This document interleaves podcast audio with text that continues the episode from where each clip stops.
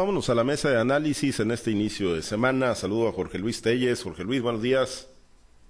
Buenos días, Pablo César. Buenos días, Altagracia. Buenos días, Francisco Chiquete. Buenos días para todos. Gracias, Jorge Luis. Chiquete, te saludo con gusto. Buenos días.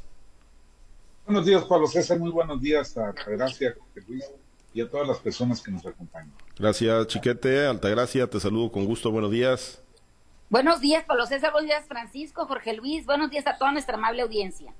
Gracias, gracias Altagracia. Pues vamos a uno de los eh, temas Jorge Luis, pues bueno, eh, ya finalmente eh, terminó el plazo para los registros en el Movimiento de Regeneración Nacional de aspirantes a las diputaciones federales y al Senado. Pues igual como lo comentábamos, ¿no? Se, ha sabido ahí a cuentagotas, más bien por lo que han publicado los propios aspirantes, pero de los que se sabe, ¿no? Que ya se registraron, pues a tu juicio, pues cómo, cómo va a estar la caballada de Morena para el próximo proceso electoral, en este caso de las, de las posiciones del Congreso de la Unión. Pues mira, eh, aquí da lo mismo caballada flaca que caballada gorda. Lo que importa es la marca, la marca morena. Antes poco importaba que en el PRI de antes y ya de algunos años atrás fuera caballada gordo flaca. Lo que, lo que, lo que importaba es ser candidato. Y con eso estaba la victoria asegurada. Estamos llegando exactamente a estos mismos tiempos. En la actualidad, a reserva de que por ahí se esté gestando alguna sorpresa en el proceso electoral que se avecina, pero yo no lo creo, no creo que al menos por esta ocasión vaya a haber alguna, alguna sorpresa. ¿eh? Yo insisto en que Morena va a seguir, va a mantener su supremacía política en el país, en, prácticamente la gran mayoría de las elecciones que se van a desarrollar el primer domingo de junio del año entrante. Y bueno, pues aquí en el caso de, de los diputados federales, pues pues, ¿cuál caballada gorda? Pues, o sea, yo veo los nombres que tenemos por aquí, que como tú dices, pues capturamos a cuentagotas de aquí y de allá, porque pues nadie proporciona información oficial.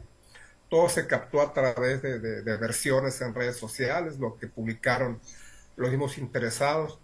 Y hasta ahí, yo la única que veo así de, de relevante es en la candidatura a diputada federal de Graciela Domínguez Nava por el hecho de que, porque ya tiene una trayectoria política, siempre morena, antes en el PRD, y ahora, pues, este, por, por ser secretaria de Educación Pública y Cultura del Gobierno del Estado, aspiraba a la presidencia municipal de Culiacán, le dijeron que no, entonces se apuntó para ser candidata a diputado federal en un distrito por el que, según mis cuentas, me salen cinco, cinco, me salen tres aspirantes más para hacer cuatro. Pero pues no veo yo que ninguno, que ninguno le vaya, le vaya a hacer sombra. Yo tengo aquí apuntados para el quinto distrito a Victoria Sánchez, que creo que es la mamá de Merari Villegas, a Jorge García Lizarga y a José Feliciano Camacho, todos ellos por el quinto. No creo que ninguno de ellos vaya a tener, el apoyo que va a tener que va a tener la, la Secretaría de Educación para ser, convertirse en diputada federal en su momento. Hay que tomar en cuenta también que en esta lista va, a haber algunos ajustes porque pues hace tres años hubo posiciones para, para el PT, hubo posiciones para el Partido Verde, pues seguramente ahora también, ahora también habrá cuando menos alguna de ellas, y esto va, va a, hacer este, va a tener que hacerse algún ajuste ahí, aunque la convocatoria inicial había dicho el presidente del partido que los, los ah, las cartas de estos dos partidos, del PT y del Partido Verde, de todos tenían que registrarse como candidatos externos, pero tenían que registrarse. Sin embargo, pues no tenemos, yo de esto no sé si alguno de ellos pertenezca al PT o al Partido Verde, no tengo la información. Yo tengo así, rapidito, rapidito, te doy los nombres, a Juan Patricio Rosales, Wilfrido Vélez, José Manuel Luque, Edgar Espinosa Robles, Geraldín Bonilla Valverde, Serapio Vargas, Carlos Alonso, Carlos Alonso Ramírez, además de, los, de los que ya te dije al principio. Y por lado de los senadores, por la lista se mantuvo con, con Insunza, con Estrada, y por lado de las mujeres, pues con Imelda, con Yadira Marcos y con Ana, Ana Ayala Leiva. Yo creo que aquí está muy, muy clara la fórmula. La fórmula va a ser Insunza y, Insunza y Imelda Castro.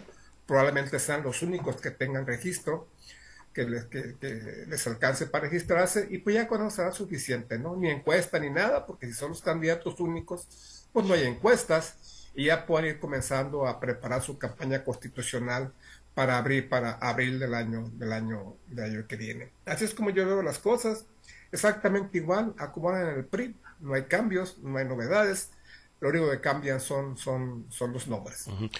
Pues sí, son, son pocos, chiquete, ¿no? Yo creo, eh, tomando en cuenta lo que ocurrió en el 2021, donde, bueno, pues todavía no había un gobernador morenista en Sinaloa y donde, pues hubo gran cantidad, eh, pues a diferencia de, esa ocasión, pues pareciera que sí se trató de tener un proceso muy, muy controlado. Seguramente algunos irán por la libre, no, no contarán con la venia de, o el visto bueno de, de quien ejerce el poder político en Sinaloa, chiquete, pero pues ya con los nombres que han trascendido, yo, yo agregaría a María Inés Pérez Corral, ¿no? que también se registró como candidata a la Secretaría del Bienestar y Desarrollo Sustentable a la Diputación Federal por el Distrito 07. Pues, ¿cómo, cómo evalúas los, los nombres de las mujeres y hombres que se registraron, Chiquete? Pues sí, tiene razón, Telles. No hay mucho que, evaluarle los nombres que, va a presentar lo que está política, porque lo que importa es la marca.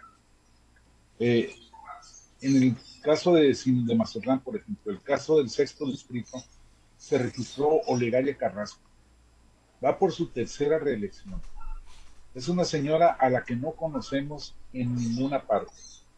Sí, hace sus reuniones en las rancherías, en los poblados, en algunas colonias, pero fuera de, focos de militancia de Morena, no ha estado presente en nada, ni en un debate público, ni en un intercambio de ideas, ni en una propuesta, mucho menos en una acción legislativa.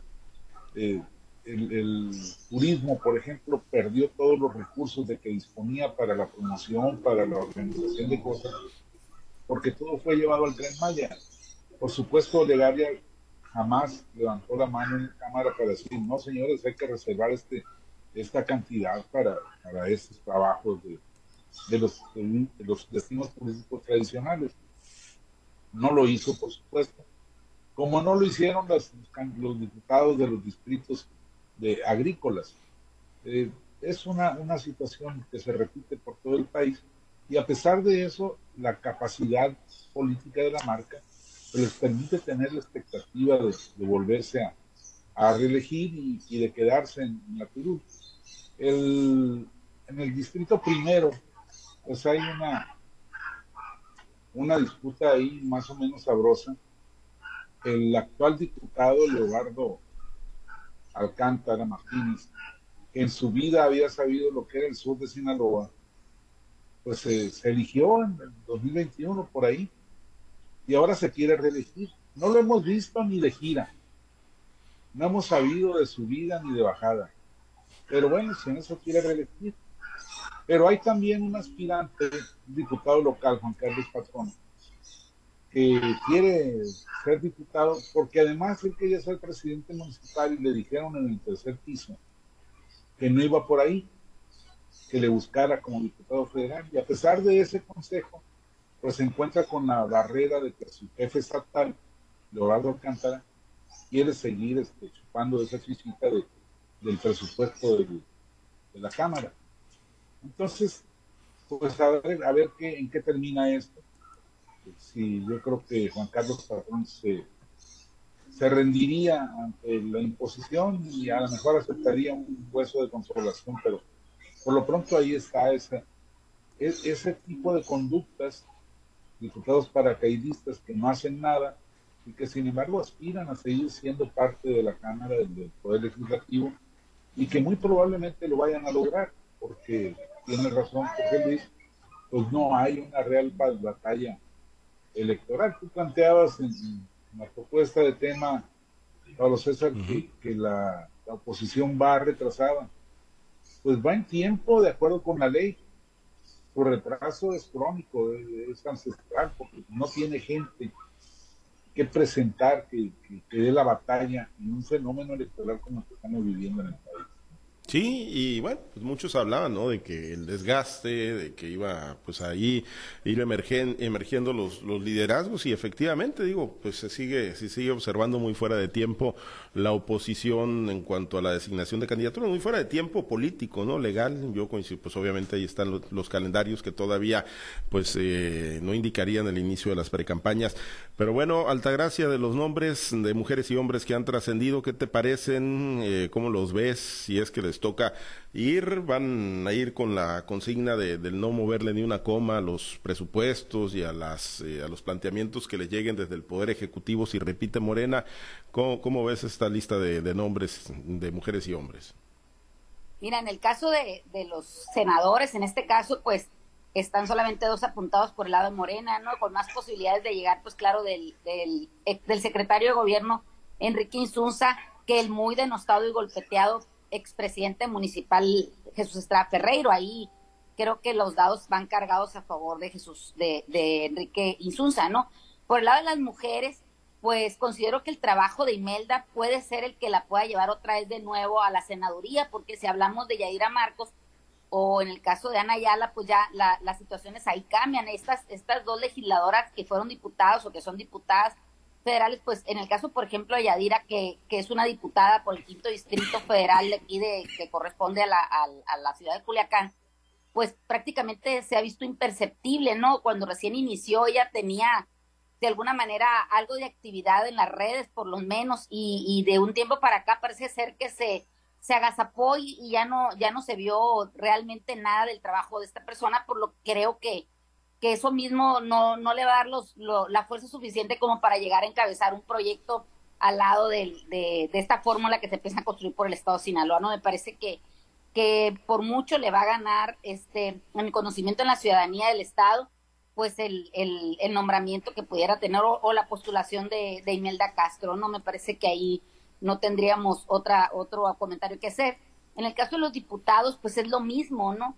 Muchos de ellos que intentan repetir, además de, manifestar la, la, las ganas o, la intención de poderse posicionar de nuevo en este, en este tablero político, pues tendrán que explicar muy bien cuál fue el trabajo que, tuvieron algunos en dos, en dos periodos, ya no por seis años de trabajo, cómo, cómo pretenden encabezar un tercer periodo. Me parece que iban a mm, deben de dar muchas explicaciones o dar a conocer muy bien el trabajo puntual que hicieron, porque si bien es cierto, la marca está fuerte, también dentro de esa misma marca ya hay varias personas que, que son nuevos rostros, que son nuevas caras, que tienen por lo menos un proyecto o un trabajo más reciente. Hablemos, por ejemplo, de la, de la Secretaría de Educación Pública, que aunque ha tenido sus, sus este, de desavenencias con el gobernador ha sido llamada la atención, bueno, pues ahí está su trabajo cuando estuvo en el Congreso local, ¿no? Me parece que es uno de los trabajos este, más fuertes que ha tenido la hoy secretaria de Educación Pública, que le va a permitir, creo yo, llegar a, encabezar el proyecto político por el quinto distrito.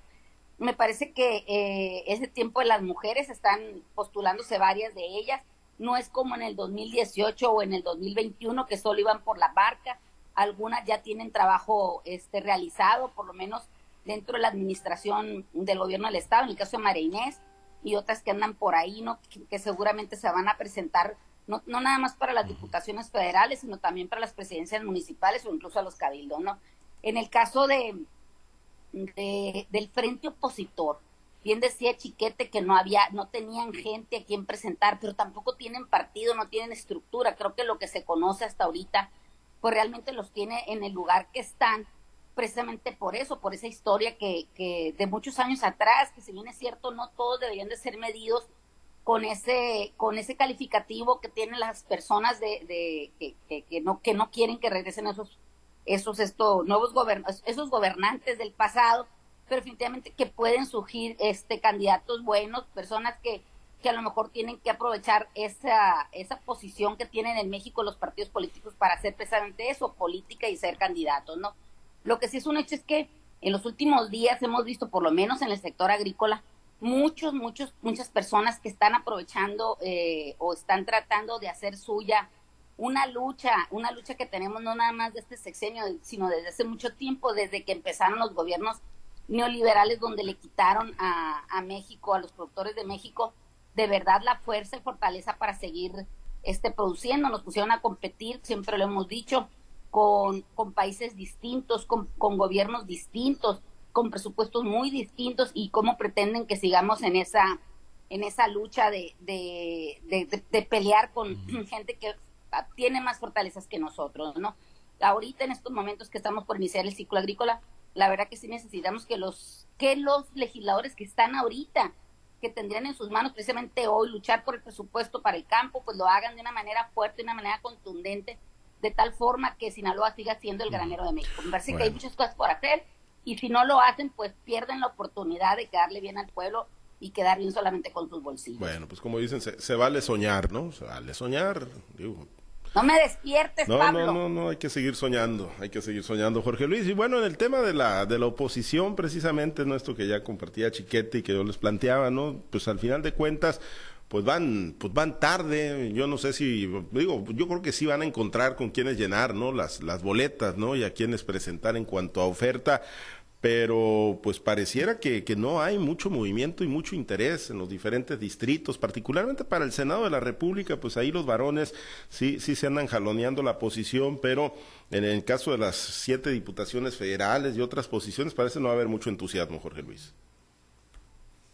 Pues sí, mira, aquí estamos viendo que los que se están moviendo, pues eh, son gente que, gente que de hecho ni siquiera es militante del PRI ni de ningún partido, como son dos connotados, creo que son empresarios, creo que son agricultores de alta gracia, Sergio Esquer y Héctor Antea Coppel, cuando menos son empresarios connotados que se andan moviendo.